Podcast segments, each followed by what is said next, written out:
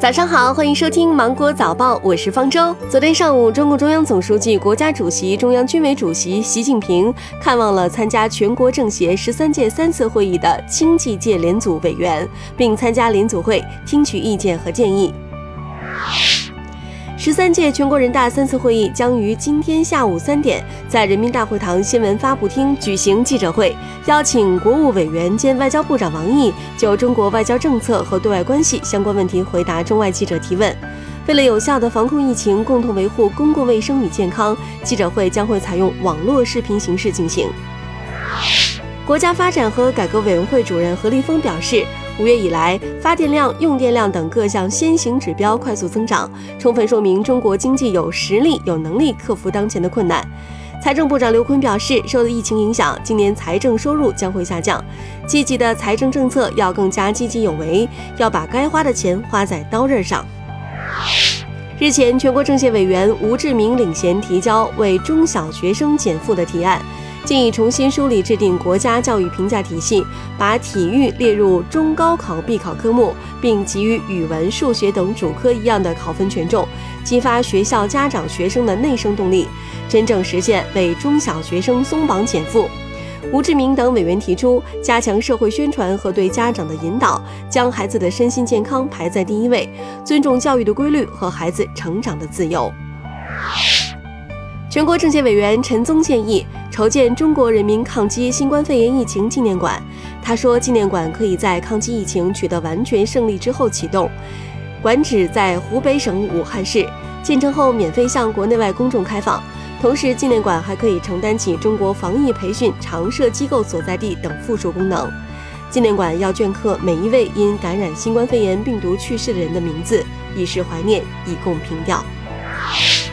全国政协委员、民进上海市委专职副主委胡卫表示，无收入的十二到二十二岁的未成年人及青年旅行时，除了符合学生票条件一年四次特殊旅程之外，基本上没有任何优惠。他认为有必要仿效其他国家，增设火车青年票等优惠票种。十六到二十二岁的青年乘坐火车出行时，可按照票面价格的百分之七十优惠购票，不受区间限制。全国人大代表、广东省律师协会会长肖胜芳建议，以修正案的形式对刑法的相关条文作出修改，调整中国未成年人刑事责任年龄的起点，从原来的十四周岁下调为十三周岁，降低到十三周岁，符合当前社会发展的进程。肖胜芳表示，十三周岁的少年基本已经完成小学教育，读初中了，已经具备相当的辨认能力和控制能力。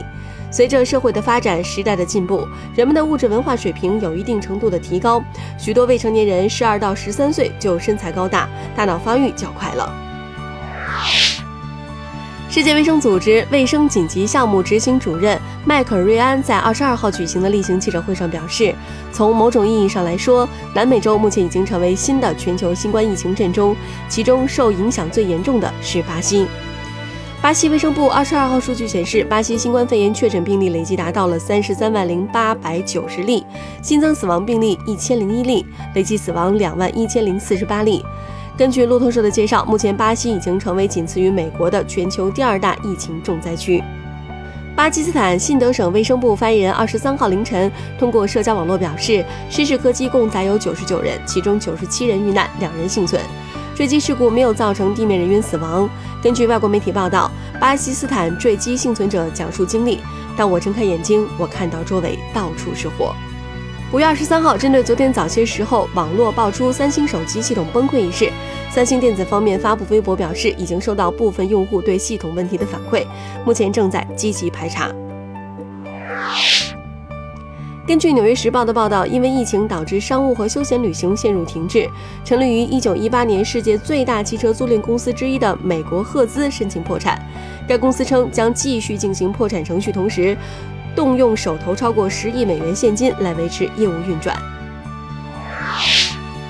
好了，以上就是今天新闻的全部内容。我是精英街舞电台的方舟，祝您度过美好的一天，拜拜。